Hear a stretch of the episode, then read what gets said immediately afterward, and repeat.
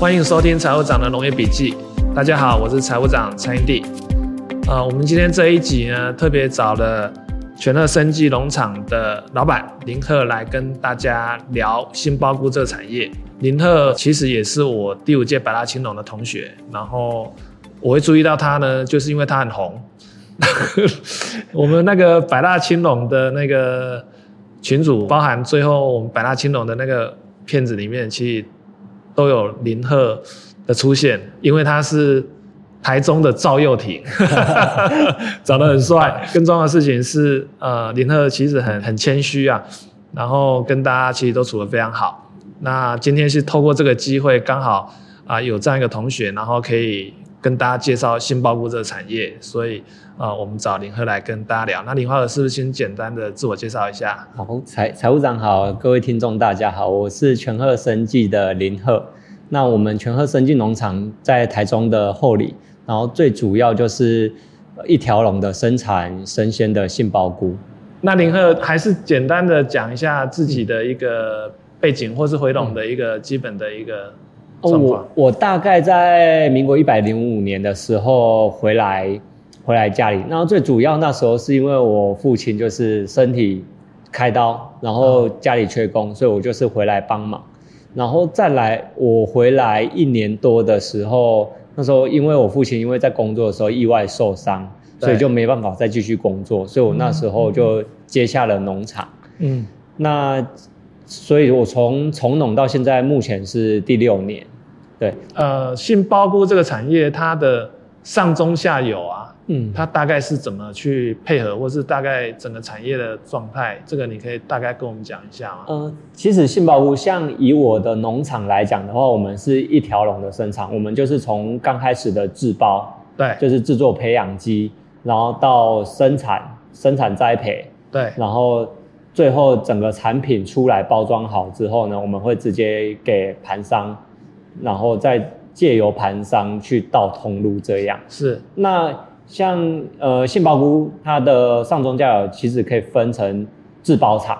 对然后还有栽培厂，对再来就是产品出来之后就是到盘商，是，经过盘商之后再到通路，主要这四个阶段。所以可是大部分就是都还是一条龙的，对，大部分的杏鲍菇厂都是制包跟栽培是结合在一起，因为这样来讲的话，它的成本会是最便宜。像比如说有一些小众的菇农，他是跟人家买包，对然后下去种。对其实它在整个买包，因为通常制包厂跟菇农的栽培厂，它会有一段距离，对然后它中间的还有运运输输成本运输成本，然后也是一个风险，哦因为对杏鲍菇它对对对是一个菌类的东西，对它很容易受到环境的一些杂菌嗯或者真菌的影响嗯，嗯所以你在这么长途的运送过程，其实都是有风险。啊所以，我们大部分的杏鲍菇厂还是以一条龙的了，解就是像制包跟栽培结合的厂为主。呃，你们生产出来的东西交给盘商嘛？是，啊，可是你看哦，另外一个就是直接对到 B to B 就对到通路去了嘛。嗯例如说，你像你现在有一些东西进到家乐福，是所以就在比例上来讲，还是大部分交给盘商吗？对，大部分其实都是交给盘商为主。像我其实交到家乐福的啊、我们也是透过一个中间商，啊然后再到家乐福，因对为通常通路它比较少会直接去对单一哦呃菇种啊的菇对农，对对，因他为希望一次好几种菇。对，因为它一站满足啦。对对对对，现在通路基本上都会有这样的期待，所对以对对单一的东物种或单一的东品相要进去，其实都会遇到这个问题。对，有道理，然有后道理。然后，所以我们目前进到的大通路来讲的话，通常也是都透过一个中间的盘商或中间商，然后哦才到这些通路。了解。嗯，价钱呢？价钱像这样的话，整个产业游戏规则价钱是怎么定出来的？其实我们杏鲍菇它有一个公定的公盘价，哦然后这个公盘价呢是我们呃杏鲍菇的工会。对然后它会因为市场因应市场的需求，然后去调整价格的呃涨或者是跌。跌对对，然后这工会的成员其实就是呃几间的具比较有规模的杏鲍菇厂。对，然后就有点它类似绝也是绝价小组啦。对对对对，因为嗯我他就们会其想到实养几一些间的会市占率就是超过一半以上，啊可能六六七成以上，对所以他们对于市场的状况他们会更了解，对对，所以他们会去制定这个价格。然后因为每个像杏鲍菇，它冬天跟夏天它市场需求差异非常大，所以就是需要去很常去开会讨论去调整这个价格。其实这样讲起来，新报这个产业投入成本高啊，嗯，是，门槛很高，所以代表它的退出障碍也高。我就会想到一件事啊，你看养鹅这个产业哦，我们鹅这个产业其实很多的养殖业者是老农，嗯那、他就是一个几分地，然后呃传统的话就小小的禽舍嘛，然后就嗯可以养，然后一批鹅三个月嘛。鹅这个产业它要退出其实也很单纯，嗯嗯它就不养了嘛。呃对然后啊为什么不养啊？就价钱不好，它就不养了。嗯嗯啊，所以它某种程度上，它透过价钱的抬高抬低，很快的就可以让养殖的啊、呃算是养殖的人决定他要不要养嘛。嗯，对那，如果价钱太差，那就退。可是因为你们这个产业，其实它的它的整个硬体对，加上人员设的投入其实很高，备，对，是，所以它的调整一定是慢的啊。我的意思说，它不嗯会因为说，哎、今天价钱不好了，我明天休，对休对个对三个月，然后三个月后价钱很好再再来。嗯，不会不会不会，所以你们你们的整体的整体的呃，就说你们那个，如果说今天整体的市场需求跟整体的市场供给是很大部分影响了你们的价格，嗯，意对思就是说你们很难有短暂性的退出或加入。短暂性的应该比较不可能，因为对以我对这个呃钙性包菇厂的了解，通常你要整个一个厂弄好一两年是跑不掉的。对然啊，后包括我们里面蛮多设备，其实都是依依照你的场域，然后去做客制对化，对然后生产的流程、输送带的流程都是客制化下去做的，所以整个厂弄起来其实时间还蛮长的，而且投入非常多。对所以嗯，就是整个呃全国的这种菇场的数量不会快速的增加增加或减少那那但是会慢慢的有趋向集中，呃对趋趋向越来越少，是因为现在大规模的菇场呃越来越多，因为杏鲍菇它是一个呃规模经济的作物。对你的规模越大，你比较容易把你的成本降低。降低。对，所以大家都嗯会渐渐的去把自己的规模去把它扩大，哦然后去达到嗯降低成本的这个、呃目的对这个目的。那那我可以了解一下杏鲍菇的产值一年大概多少啊？我我知道整个菇类生鲜菇是一百多亿啊，一年？呃，一年所以这个产业它大概是多少间在玩啊？哦间，我们整个信全全国有信包菇厂大概几十间，就然几后对对对，几十间是七八十间还是三四十间？应该是应该是低于五十间啊。低于五十对间哦，所以实际上它蛮寡占的。对，算是寡占的，尤其是有几有一些呃规模很大的对，呃杏鲍菇厂，它甚至一间厂就占了可能十几二十趴的哇总市塞占。，了解了对，解就是近年来越来越多这种就是规规模大的菇厂，对，啊、了嗯解了解。那产业的，你刚刚有提到说它夏天相对嗯的是啊、就是它的供给跟需求，夏天相对是需求比较少的。对，因为其实对我们供给是非常稳定，我们是用全环控的设施去对种植，所以我们冬天、夏天要种出多少产量，其实蛮好预估的，落差不会太大。对啊，但是需求的话，因为台湾是一个比较浅碟的市场，对我们生鲜很少有卖到国外。对一方面是成本问题，就是国外的，像现在有在做外销的国家，就是不外乎就是中国大陆，还有南韩，对甚至日本。对然后这些他们的生产成本都相对来讲比较低一些。中国大陆、南韩跟日本，对，南韩的部分，我之前是听说是他在出口外销有呃，除了关税问题之外，然后他出口外销，他有政府有补助，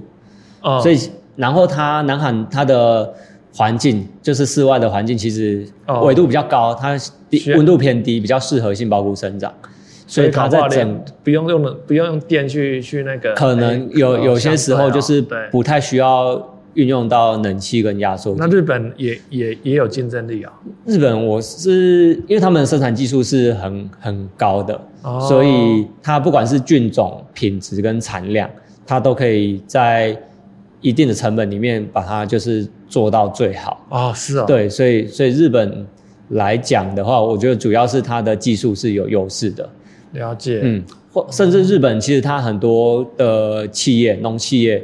菇菇类的农企业，他们是有到海外去设厂，像以最明显就是好古岛，啊，它也有也有来台湾设厂。啊，然后可好能好过到东日南本亚那边也会有设厂，所以他们在进入就是外销会更容易一些。嗯嗯，了解，所以我们台湾市场非常浅碟，然后又很比较封闭，我们的生鲜菇很难卖到国外，所以我们就是在自己在国内就是竞争这样。嗯，然后夏天的时候，因为可火锅的需求其实占蛮大的一部分，对所以夏天的时候我们的需求会降低蛮多的，对，所以以冬天跟夏天的价格落差就在在三十到四十趴左右，差异蛮大的。可是我会觉得杏鲍菇其实现在料理的方式其实有在对变多啊。对，其实我觉杏得鲍有菇欸算是接受度，它对的对料理现在的很种类，很很高哦。对接受度也非常高对，但是对对它对还对是会有一些呃落差。嗯它因为火锅 呀，真的是因是为因为你天们气准哈备了冬天的产能，啊夏天就觉得那个产能过剩嘛。对啊，对不对啊，对可是冬天就是你再怎么种，就是有一段时间就是会不够，啊，就是寒只要寒流一来，那个市场需求真的很合理是啊大，很合理啊对对，就是很合完理全不够卖。它是有一个了解起伏，它需求是有一个起伏的。了解。嗯，可以跟我们简单聊一下杏鲍菇厂，你是需要每天在在场内的，嗯，你对，需要每天我我们杏鲍菇通常在调整栽培参数的时候，我们是早晚都一定要进到库房里面去看，呃，菇菌种的状况也好，或者是子实体的状况，去看它的表现状况，我们去调整它的参数，因为我们环控主要是控制温度、湿度、嗯对二氧化碳跟光照。哦然后我们每一个阶段对，其实它半天一天的变化就很大了。解以杏鲍菇栽培期来讲，大概十四到十七天，会从发芽到长到十几公分的杏鲍菇，就是所以它这边每天的变化是非常大。啊，，对，嗯，而且你控制的参数已经还多，我我我就会想到我的养鹅啊，养鹅温度湿度了不起了，你还有二氧化碳，对，因为杏鲍然后菇就跟人一样，然后你还有光照，所以你还会对有开灯关灯的问题。对对对，还有光照，然后目前目前的话，呃，等于你们基本上是用经验在做这些事情，对对对。目前其实也有在跟一些就是就是智慧农业对智慧农业的方面，然后希望是未来可以做做出一个生长模型。对，然后会让我之后在不管是在我自己在管理，或者是我在呃对培养，就是下一个就是帮我管理的对人，对对对对，在管理上面会比较方便这所样以。所以你现在就算。我们现在养鹅都可，我都可以拿手机，然后嗯很炫对的跟人家说、哦，我用遥控的哦。对对，可是实际上你现在的状态是你一定要在现场看到对那对个东西。对，我很难去。之前也其实其实也有考虑过，就是有跟那个智慧农业，就是一些支付业者，就是讨论呃，对，讨论过。然后因为杏鲍菇，我们里面是层架式的栽培，对然后它从最底层到最上层大概有七到八层左右，对，所以你不可能就就算架一个摄影机，你不可能每一个角落都看得到，对因为它其实一间库房它其实还会有落差。啊，可是你巡的时候你，你也不可能全部看到啊。我我通常哦我你都难会，道你还要爬上去看？我有时候会爬上去看，就是有需求的哇话，塞我假设觉得，哎，我哦这样平视过我去，它有落差，它好像没有很 OK，你我就会就担会心去你就看一下往上上面的状况。了啊，解如果我现在一进去就是它就是呃品质跟产量一致性都很好，对，我就会呃这一库我就比较轻对松这样个就是新生产者，你这个我都会想到我养鹅的时候一样啊。进去鹅场第一眼，大概就决定了决定了八九成。对对对对对啊，你看第一眼你就大概会就会觉得哎、对没事就过去，可是你对怪怪的时候你就会多观对察了。啊，然后尤其是杏鲍菇，它栽培期虽然是十四到十七天，但是它大概有四到五天是就是我觉得算是决胜时期吧，对就是那四五天那个变化超级大。我每次每天进去，可能半天一天进去，都很像在采礼物一样， 就是很期待说，哎、我上一次可能半天前做的调整，现在有没有变得更哇，好？好神还哦！是变得更不好？所以就是开门前都是有一点小期待。对啊，那你是有时小候期待，不是有时小候紧会张哎、哎、也是会紧张 啊，对我们都是小 紧，我们都是小紧张，因为对 很怕出状况。对，我们也是很怕就是其实它有时候半天的那个变化真的是会对大到，就是你肉眼看就是很明显。啊，嗯所以我是了解尽量就是以前是比较那时候还在抓经验的时候，我大概八个小时会去巡一次，对，就是早上八点，然后下午五六点的时候，对然后在睡前，可能十点十一点对或十二点睡前的时候再去巡，就八小时巡一次，啊然后就是去记录它的所有参数，然后它的表现这样。对然后现在慢慢有做功课抓到一些经验对，然后所以大概可以一天两次就好。对两次，然后就对算是品质可以把它跟产量可以顾做对顾到比较稳定的状态。嗯，我觉得林鹤讲到一个点，这个是呃，其实林鹤这样回来也没几年嘛，嗯，六年。对，然后我回来也没几年，然后其实你有讲到写笔记这件事情嗯，嗯嗯嗯啊，所以我自己也是啊，所以我觉得我觉得回农做笔记啊，嗯其实真的是有意义的，因为人的脑袋永远记不。你虽然对会有印象说去年发生什么事情，前年发生什么事情，可是你的你每过一年，你可以记住的东西就是越少，对对所以你必须把当下所有东西都写下来。对那写下来，你之后你只要两年的东西一对照，你马上就会有感觉了哦、嗯，嗯所以嗯我想表达的事情就是，其实呃，我们如果回笼里面，我觉得做功课这件事情其实蛮关键的。那这里面最土法呃最基本的就是做笔记，把真的所有东西都记录下来。真的真的，对对因为对对啊我我是自己很清楚我记性 很差，所以我一定要写的很仔细。因为像我我这里有三十间库房，对，然后每一间每一天都会有自己哎三的十变天对，刚好对一个月，你真对，的三没十得休息间，然后对， 然后我每一天，我每一间都会进去去做一下，因为每一间其实它都有微小的变化，然后我每一间对啊都好是，神哦我就是厚厚一叠，每就是呃，我是两两间写一张，然后上面有分这样，啊，对，然后反正上面就是每每天就是拿那一叠纸，然后就做记录，了解，因为我有时候真的到隔天。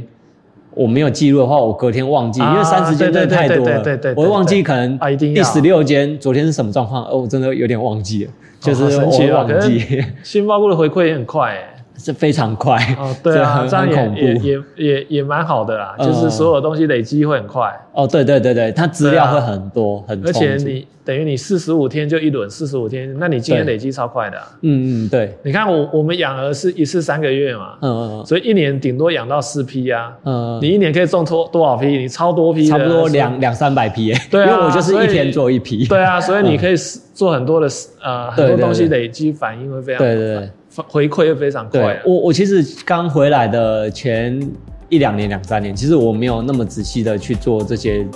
呃记录，对，所以我就觉得还蛮浪费。其实那些都是很宝贵的经验。嗯然后后来有开始在做记录之后，发现哎、诶其实可以更清楚的知道。对我我觉得啊，技术在会更容易提升。对对对对，就是得走过这样这样一段。对对对 对啊，